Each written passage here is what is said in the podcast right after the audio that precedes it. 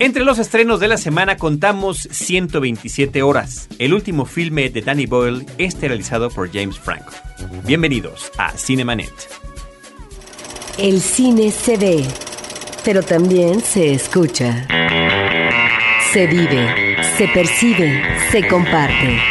Cinemanet comienza. Carlos del Río y Roberto Ortiz en cabina.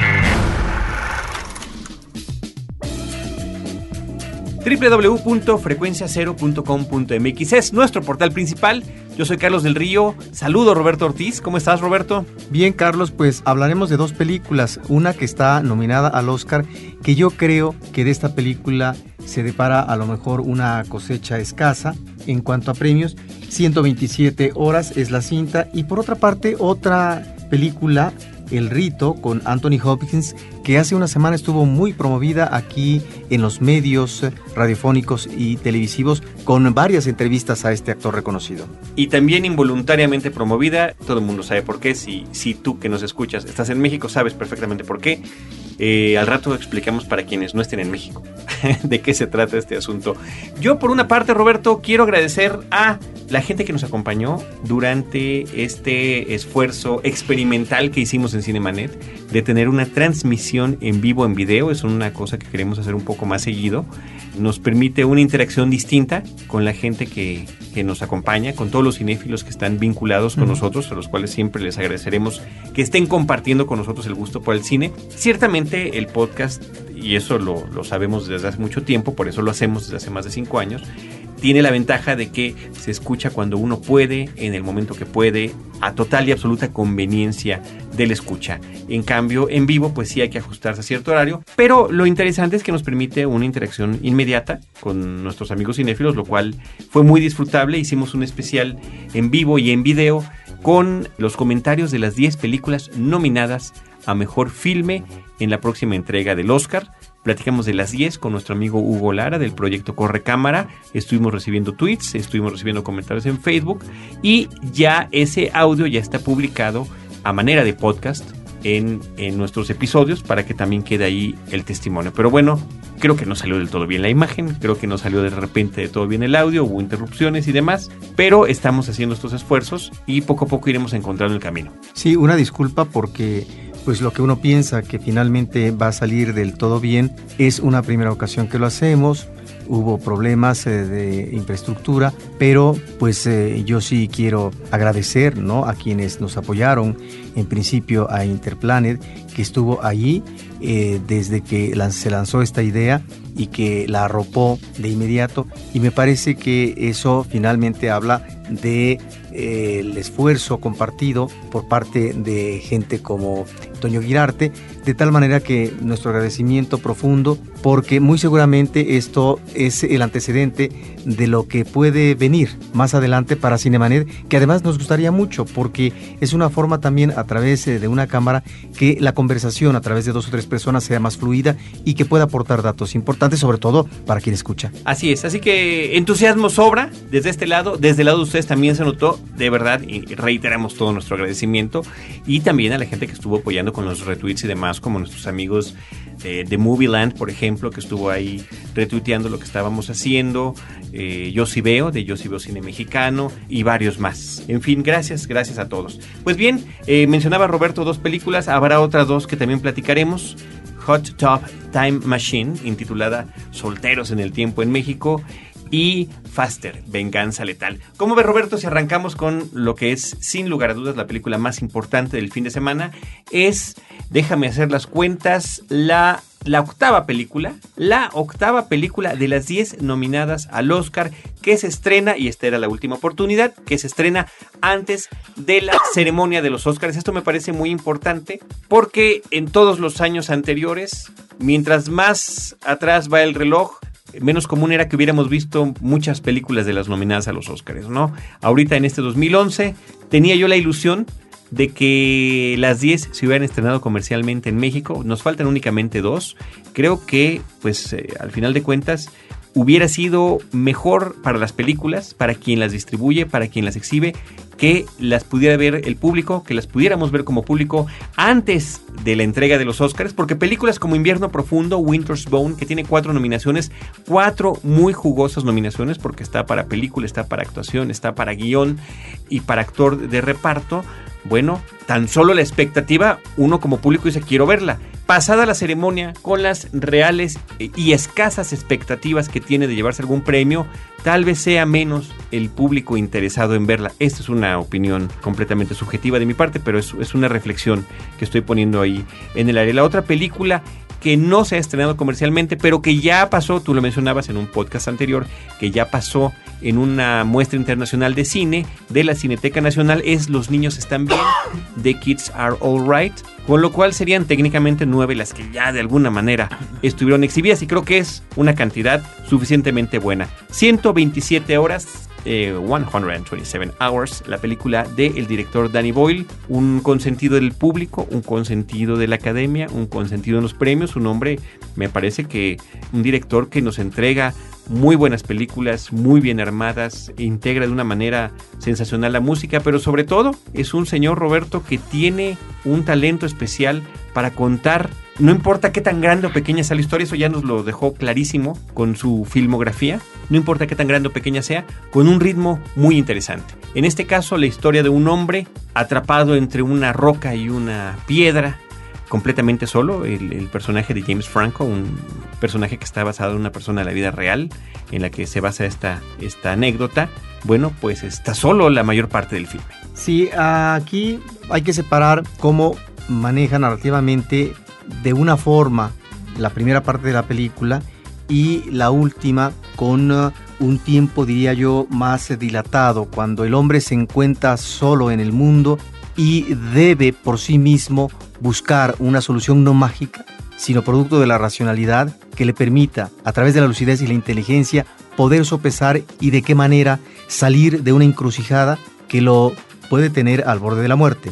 De tal forma que esta última parte es una parte donde Danny Boyle aplica muy bien eh, la tensión dramática, en donde el suspenso atrapa al espectador, pero hay también una parte, diríamos, más abierta, luminosa, eh, que finalmente eh, resulta muy recreativa para el espectador. Y es la parte donde vemos inicialmente, e inclusive hasta lo que es la parte intermedia, cómo el el personaje principal está en su casa, hay desde ahí ya un nerviosismo que siempre Danny Boyle maneja de manera muy afortunada, este tipo de dinamismo eh, de la gente, eh, producto a veces de cierta exaltación, de cierto manejo anímico, psicológico, etc. Pues aquí es un hombre que eh, va a partir para lanzarse a una aventura y vemos eh, ya él incursionando en medio del desierto, en un paisaje también de rocas y de hendiduras de rocas donde él se mete para explorar el recorrido que tiene en bicicleta, el tropezón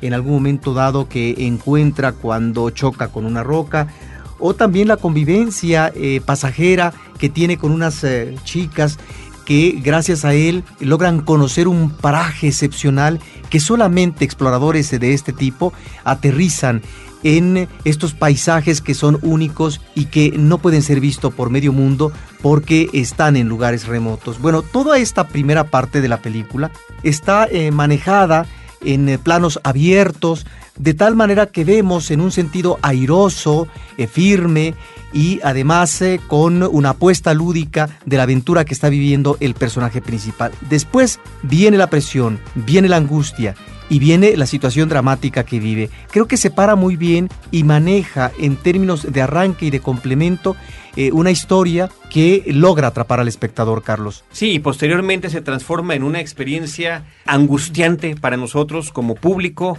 terrible, por supuesto, para quien haya vivido esa experiencia, el verdadero Aaron Ralston. Y vaya, el, la anécdota de la película está basada en un, en un hecho real, en estas 127 horas que este hombre vivió de esa manera. Si ya vieron el tráiler, prácticamente saben de qué trata la película. Lo interesante no es, bueno, sí lo es finalmente, pero ya se ha dado mucho a conocer qué es lo que pasa o no, sino la forma en la que está narrado, basándose en cómo sucedieron las cosas, pero también en estas libertades que se da Danny Boyle gracias al lenguaje cinematográfico. Creo que lo hace de una manera muy afortunada. Eh, Danny Boyle es el director de películas como Tumba al ras de la tierra, Shallow Grave, Train Spotting, eh, La playa, 28 Days Later, en México se llama Exterminio, o Quisiera ser millonario, eh, Slumdog Millionaire, ¿no? Ya este, sus películas han sido reconocidas y premiadas por público y crítica. Esta me parece que es una película un tanto menor, tanto en posiblemente en ambiciones como alcance, pero me parece que es una película muy bien elaborada y efectivamente hay que elogiar el trabajo de James Franco, soportando el peso de prácticamente toda la película con su personaje.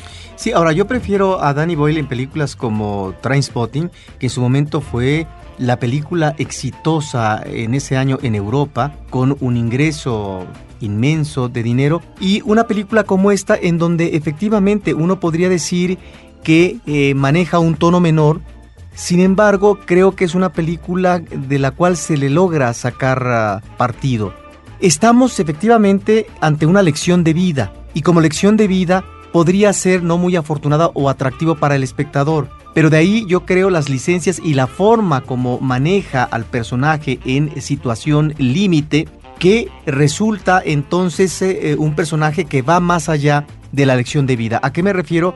A que hay un momento en que la película, más que cuestionar al espectador, sí lo pone en una situación de tensión. ¿En qué sentido, Carlos? En que uno se ve de alguna manera ubicado en el personaje mismo, en esa situación que está viviendo, de qué manera uno habría planteado o tratado de resolver una situación que pareciera no tiene solución y que lo único que queda es eh, un camino letal. Bueno, pues ahí es donde está precisamente eh, un personaje que tiene una idea de las cosas y del medio y del tipo de eh, aventura que él maneja en sus recorridos de fin de semana y demás, que ponen en interrogante al espectador sobre cómo sortear momentos difíciles en la vida y si es que se puede llegar a la sobrevivencia. Por eso la película resulta muy atractiva porque de repente uno se pone en la piel del personaje. Todo el tiempo. Ajá. Todo el tiempo. Yo creo que lo que nos estamos preguntando es qué haría uno en una situación tan extrema como esa.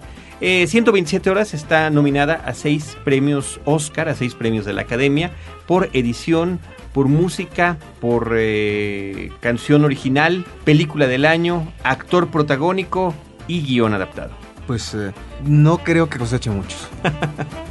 Muy bien.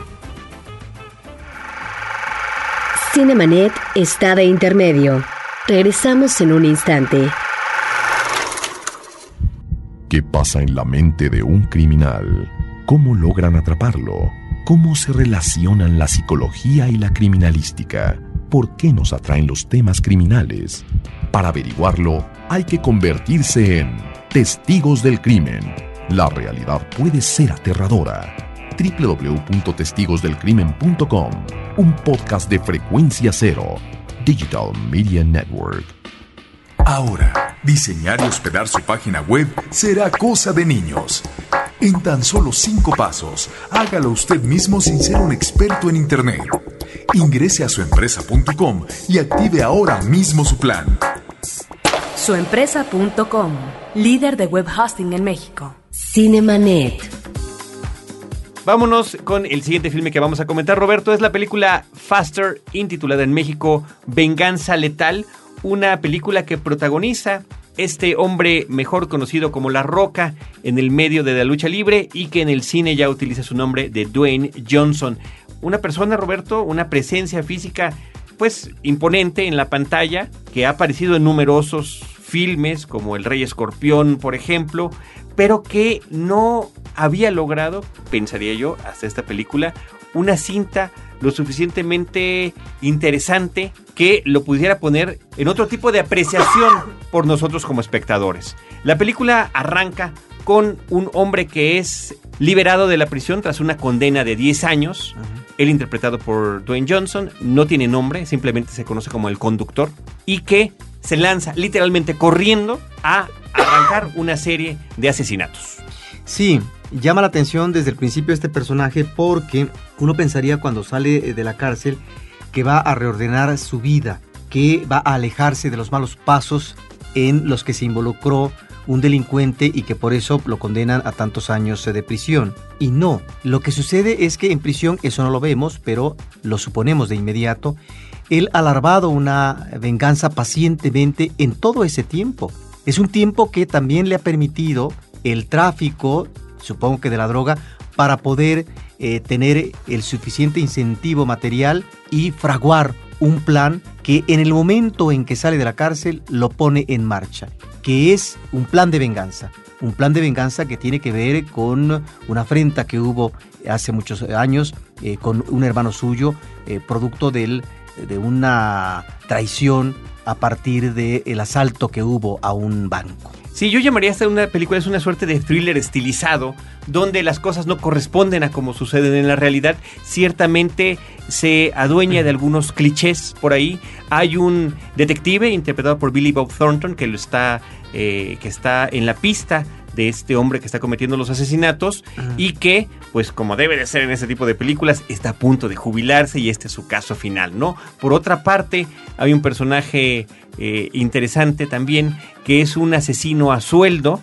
ególatra, eh, sofisticado. Narcisista. Narcisista a, un extremo absoluto y que, sin embargo, sus móviles podrían ser distintos de los de cualquier asesino, pero que también piensa que podría ser su último hit este, ¿no? Entonces como que de repente combina ese tipo de clichés, de repente da alguna vuelta a tuerca a la película, me da la impresión de que está hecha la película como una suerte de homenaje a esas películas de los setentas donde algunos eh, de los, de los eh, personajes protagónicos se movían con un, con un solo objetivo, ¿no? En este caso es la venganza pura y absoluta, una venganza además en bruto. Sí, ahora, lo interesante de esta película no está, creo yo, en la historia en sí o en la profundidad que nosotros quisiéramos encontrar en los personajes. Me parece que efectivamente, como tú dices, se manejan clichés y se manejan prototipos. Sobre eso no hay engaño. De tal manera que están perfectamente identificados los personajes. La película vale y es muy disfrutable como apuesta visual. Ahí es donde me parece que hay un magnífico eh, registro de espacios, por ejemplo, de manejo de la acción, de ciertos eh, momentos eh, de tensión y a mí me recuerda también esta película al western en cuanto a los duelos que se manejan eh, por parte de lo que puede ser un personaje positivo y un personaje negativo, por parte de lo que puede ser un cowboy que está buscando la venganza y por parte de un personaje que es fuera de la ley. Aunque aquí estamos ante personajes que obviamente no son propiamente personajes con una moral íntegra, ni mucho menos. De tal forma que encontramos, y eso es lo que me llama la atención, sí en más de una ocasión la posibilidad del duelo final y pareciera que este nunca llega, tal como uno como espectador espera con la espectacular de vida en cuanto a enfrentamiento y muerte, y muerte, además, eh, muerte de manera espectacular, como suele suceder en este tipo de filmes. Y en ese sentido, me parece que está muy bien ese tipo de apuesta escenográfica eh, que se maneja en los personajes que se están de alguna manera persiguiendo y que en algún momento pretenden o quieren enfrentarse, pero por una u otra razón eh, se evaden.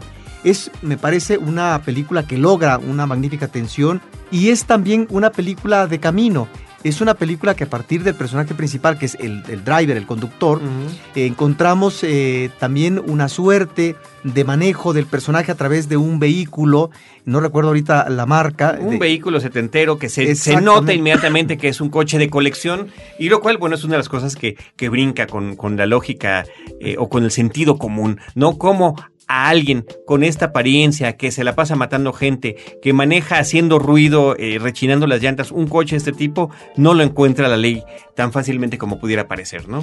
Sí, pero creo que desde el principio el personaje se expone como es. Su objetivo es una venganza. Por lo tanto, no le importa esconderse para tratar de evitar la persecución y eh, lo que puede ser eh, su apresamiento por parte de la justicia. No, es un personaje que se muestra desde el principio, que se evidencia y que por lo tanto sus dardos están lanzados. Es decir, es un personaje que no tiene este manejo de otros para eh, sobrevivir, para continuar en la vida después de la venganza.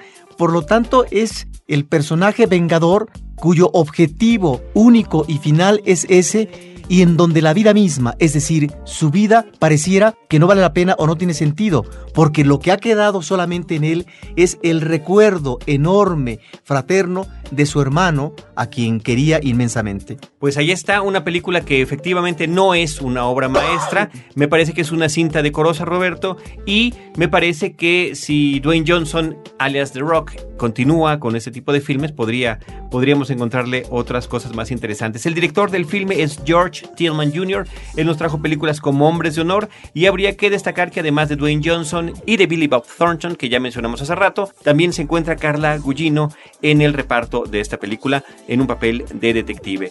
Siguiente película es esta que comentabas al inicio del eh, podcast, Roberto, que ha sido muy comentada en los medios, por una parte por las eh, numerosas entrevistas que Anthony Hopkins dio en México en diferentes medios, pero sobre todo por aquella en la que un conductor de noticiario pues eh, le falló el traductor instantáneo y tuvo que decir en spanglish una pregunta como ¿por qué el rito? y que dijo why de rito, se volvió trending topic y hashtag en, Twitter, se multiplicaron las visitas en YouTube y después de ver la película, creo que la pregunta, y eso nos lo, nos lo pusieron en Twitter una persona, la pregunta no es why de rito, sino why churrito. Pues sí, ahora, este conductor de noticiero se llama Joaquín López Dóriga, el noticiero tal vez de mayor repercusión televisiva en la noche, y si uno considera esa entrevista y otra entrevista, la de mm, Carmen Aristegui a Anthony Hopkins en CNN, y las preguntas que le hace sobre la cinta y la religión y, la cuestión filosófica y el mal, etcétera, uno pensaría que estamos ante realmente un parteaguas o una película eh, muy interesante. Yo creo que los conductores de estos eh, noticieros tendrían que ver antes las obras. Eh, la entrevista de Carmen Aristegui me parece, me parece que fue una buena entrevista, pero de repente se nota que no vio la película y uno como espectador, pues hay que verla porque realmente se antoja una de las grandes cintas después del exorcista. Pues no es una película muy decepcionante, es una película que nos remite a un joven seminarista que tiene dudas, que es un escéptico de eh, las cosas eh, que suceden y que estipula la iglesia, en este caso católica. Un cura eh, le sugiere que vaya a la escuela de exorcismo en el Vaticano. Aún en esta escuela él se mantiene reacio a la idea de que existe el demonio y que el demonio puede encarnar en el cuerpo y en la mente de un ser humano. Entonces es remitido al padre Lucas, que es interpretado por Anthony Hopkins, que está desatado, que hace lo que se le pega la gana como actor, por lo tanto no hay una dirección afortunada. Y vive este joven seminarista una serie de exorcismos y de experiencias que lo llevan entonces a cuestionar lo que es su incredulidad.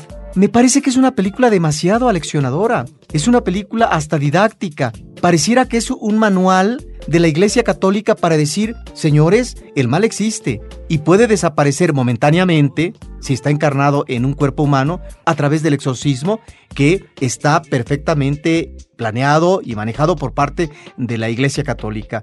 Es realmente una película eh, con un didactismo ramplón, eh, insuficiente y que en realidad eh, lo único que cubre es una visión esquemática de las cosas porque tal parece que lo único que interesa en el argumento de esta película es el escarmiento de este seminarista por la impertinencia de considerar que el mal no existe, el mal como demonio, ¿verdad? Llámese de una manera u otra. Ahí está la película, es una película que está filmada en eh, Roma y me parece, repito, que la actuación de Hopkins, que es un histrión magnífico, nadie lo puede negar, en esta ocasión está sobrada y hace lo que se le pega la gana. Es una película que puede gustar mucho a las personas que son aficionadas a este tipo de cintas que tiene que ver con exorcismos. Pero mira, Carlos, no porque nos remitamos exclusivamente al clásico de Friedkin, pero creo que hay palabras mayores ya en ese tipo de escenas. La película es dirigida por Mikael Hafström, un sueco, y pues después del comentario de Roberto Ortiz, uno puede preguntar por qué churros como este, o como dirían en la televisión, Huay Churrito. Pues ahí está el rito, The Right, y nos vamos con la última película que es otro, ese sí, Huay, Huay Churrito, Hot Tub Time Machine o Solteros en el Tiempo una película que yo pensé que nunca se estrenaría en México, me equivoqué desafortunadamente. Es eh, un intento de comedia que maneja el asunto del viaje en el tiempo, donde una, una serie de adultos eh, tienen la oportunidad a través de un jacuzzi o de una tina en, una, en, un, en un hotel de un centro vacacional donde ellos vivieron grandes momentos en la década de los 80, de regresar en el tiempo y revivir algunas de aquellas andanzas. Sí, y esta incursión, el viaje hacia este centro de esquí en un pueblo en medio de la montaña nevada, surge, si no como paliativo, sí incentivo ante un amigo, es un trío de amigos, y se incorpora otro que es más joven, ante un amigo que ha intentado suicidarse. Ha sido el reventado del grupo desde la juventud y es una especie de oveja descarriada que nunca encontró su camino y por lo tanto el suicidio parece ser la solución ante sus problemas existenciales. A mí me parece, Carlos, que es el tipo de película que insulta la inteligencia del espectador, a su inteligencia eh, de cine, porque cuando hay referencias a otras películas del mismo tema, me parece que son referencias muy baratas y que el humorismo nunca cuaja y que por otra parte los actores están insoportables en sus personajes.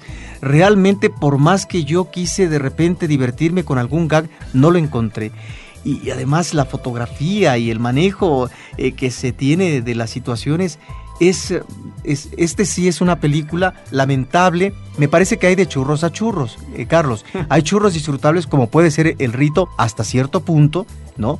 Por los personajes, por las situaciones, por los actores en sí, y pero esto, esto no tiene perdón. El protagonista de la película es John Cusack, lo acompaña Craig Robinson y Rob Corddry, a los dos los hemos visto en la serie televisiva The Office, han aparecido en películas de este mismo corte, como una que comentamos la semana pasada, y también aparece brevemente Chevy Chase, me parece que desperdiciado, él está mejor utilizado y mejor aprovechado en, en, una teleserie que se llama Community. Si tienen oportunidad de verla, es una buena oportunidad para ver lo que ha pasado con este hombre que ha hecho absolutamente de todo en cine y televisión. Sí. Creo que eh, es una trayectoria interesante, la de Chevy Chase, por supuesto.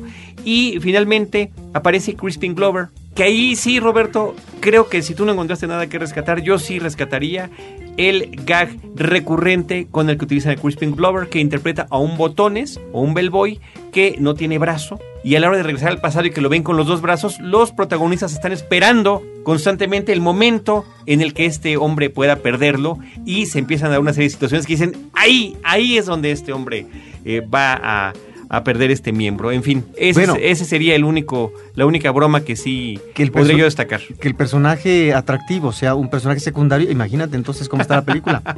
Hot Top Time Machine. Es la última película, Solteros en el Tiempo.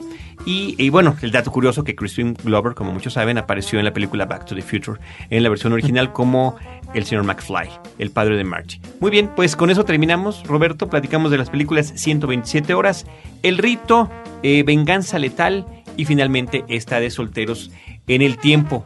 El Festival Internacional, por otra parte, el Festival Internacional de Cine de la Universidad Nacional Autónoma de México, FICUNAM, eh, continúa. Así que les hacemos la recomendación para que chequen ficunam.unam.mx, obtengan mayor información sobre lo que se está exhibiendo. Tenemos un podcast dedicado al Ficunam, una entrevista con la directora que creo que resultó muy interesante y que también, eh, donde también participó el director del Centro Universitario de Estudios Cinematográficos, el CUEC de la UNAM, la famosa Escuela de Cine de la Universidad Nacional. Así que Armando Casas. Armando Casas. Así que ahí está esta información que pueden ustedes consultar. Este festival eh, empezó el 24 de febrero y durará hasta el 3 de marzo. La sede principal es el Centro Cultural Universitario de la UNAM.